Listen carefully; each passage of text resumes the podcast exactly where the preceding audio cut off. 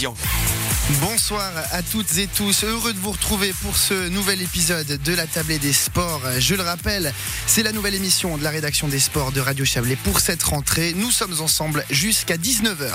Au programme de cette tablée des sports, on parlera tout d'abord de la Swiss Peaks Trail qui se tient toujours en ce moment même sur les différents parcours proposés par les organisateurs.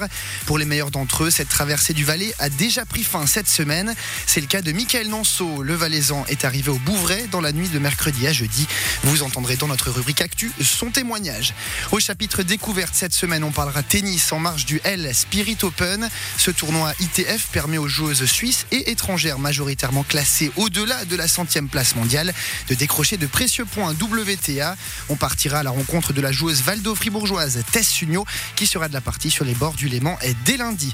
Et puis dès 18h30, il sera l'heure de notre table ronde avec pour sujet aujourd'hui le nouveau départ de l'équipe de Suisse de football avec à sa tête Murat Yakin.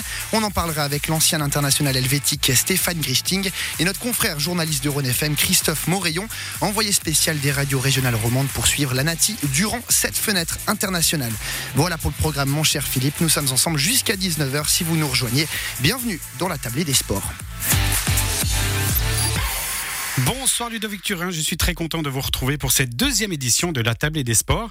Et on débute à donc cette émission avec la rubrique Actu qui concerne aujourd'hui la course à pied. Bonsoir Philippe. Euh, oui, on vous en parlait samedi dernier. La semaine était marquée euh, par le Swiss Peaks Trail. La cinquième édition de cette traversée du Valais se tient en ce moment même d'Oberwald au Bouvray pour une distance de 360 km.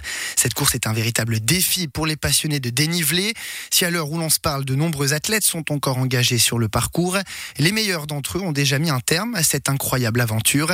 C'est le cas de Michael Nanceau, arrivé dans la nuit de mercredi à jeudi au bout du lac Léman. Le Valaisan a décroché la deuxième place après un périple de 93 heures et 51 minutes. À peine eu le temps de récupérer que le coureur de Comté nous a livré son témoignage sur cette expérience hors du commun.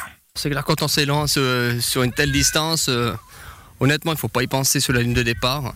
Il faut se fixer des étapes par exemple euh, une base de vie, la base de vie, la première euh, affiche, et puis de base de vie en base de vie, euh, on avance sur son parcours, et puis plus on avance, quand on s'approche des 200 km, on peut gentiment songer à penser à, l'arrivée du Bouvray.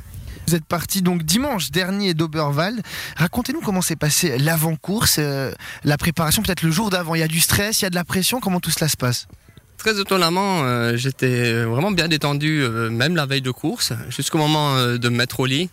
Euh, je disais encore à mon épouse, euh, je dis mais je sais pas si c'est normal, euh, je suis vraiment détendu cette année. Alors après, certainement que le fait que c'était pour moi un quatrième départ, d'avoir déjà la connaissance du parcours et puis ce à quoi j'allais être confronté, ça va certainement aider. Mais après, à partir du moment où on commence à fermer les yeux pour la dernière fois dans un lit, on commence à être tendu et puis impatient que ça démarre. Oui, parce que vous le rappelez à juste titre, euh, c'était de loin pas la première fois que vous faisiez ce parcours, la quatrième, donc vous êtes un habitué. Et puis chaque édition, euh, les temps et euh, les temps et les places ont été améliorés. C'est la connaissance du parcours, le fait de le faire plusieurs fois, de se retrouver plusieurs fois dans des situations difficiles qui vous permettent de, bah, d'avoir fait ce résultat finalement.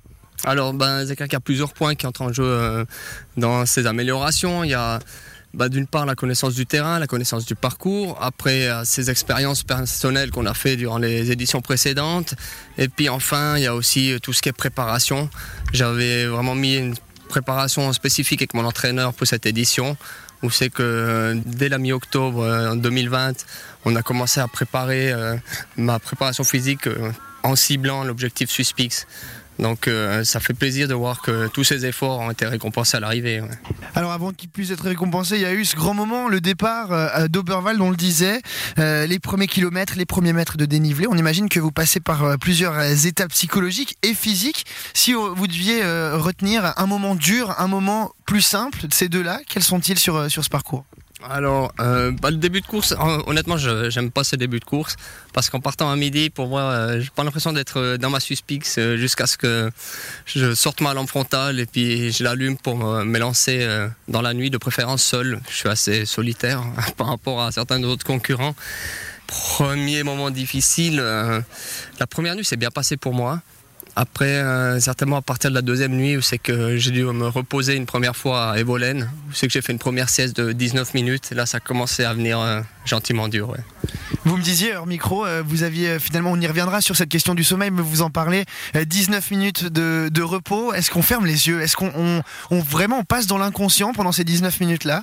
Alors je vous garantis qu'avec la fatigue, avec déjà le cumul des kilomètres et des dénivelés, euh, dès que vous fermez les yeux, euh, vous vous endormez très facilement. Ouais, ouais, aucun problème.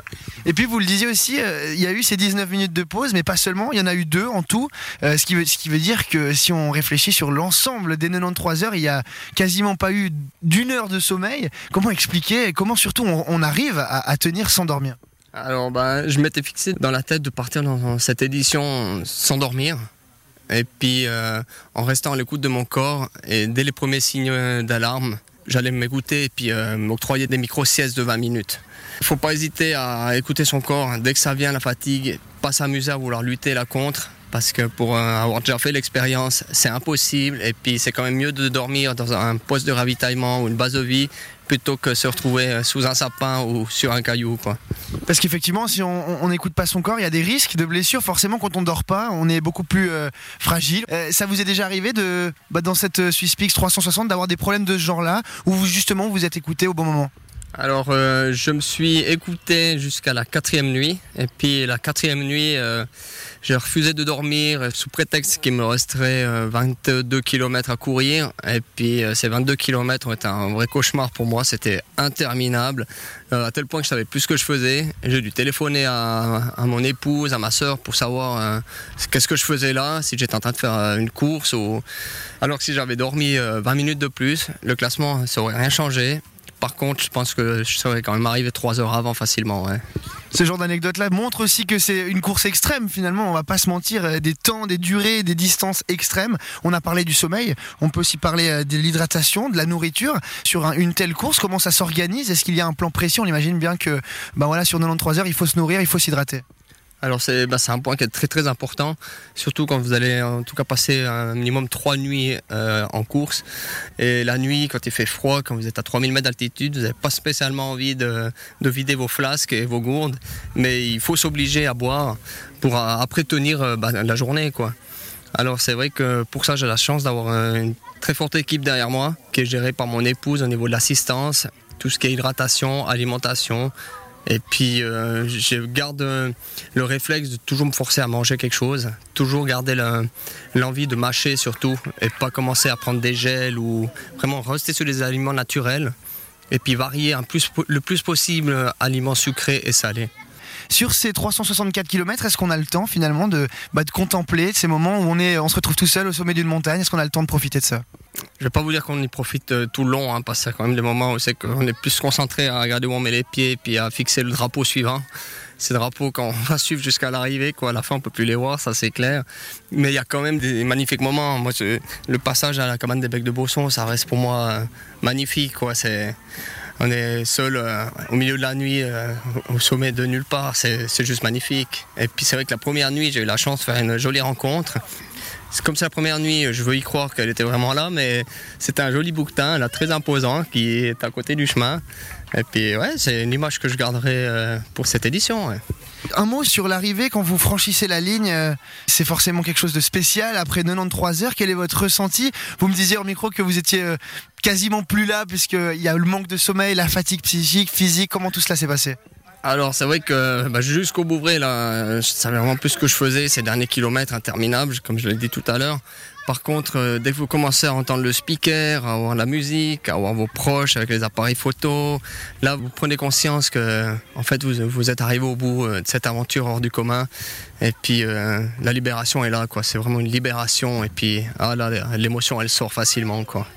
Le mot de la fin, Michael Lanceau, sur cette Swisspix 360. Alors vous n'en étiez pas votre premier coup d'essai. Est-ce qu'on peut vous raisonnablement imaginer que vous serez sur la ligne de départ l'année prochaine? C'est quelque chose qui qui vous passionnerait toujours autant? Alors c'est clair que ça me passionnera toujours autant. En tout cas, euh, là j'ai encore le, venin pour ça. Quoi. C'est clair qu'on a toujours envie de plus. Mais pour le moment, je vais quand même mettre l'accent euh, sur la récupération, sur laisser un peu de repos à mon corps, le laisser tranquille un peu. Mais c'est clair qu'on ne veut pas s'arrêter en si bon chemin. Quoi. Merci Mickaël Nonceau, bon repos. Merci à vous, c'est très gentil. Voilà pour cet entretien avec Michael Nanceau. On le rappelle, deuxième lors de la Swiss Pix 360. Pour rappel, cette traversée du Valais d'une distance de 364 km a couronné euh, mercredi, de la nuit à mercredi à jeudi et l'Italien euh, Peter Kinsel qui s'est imposé en 86 heures et 34 minutes.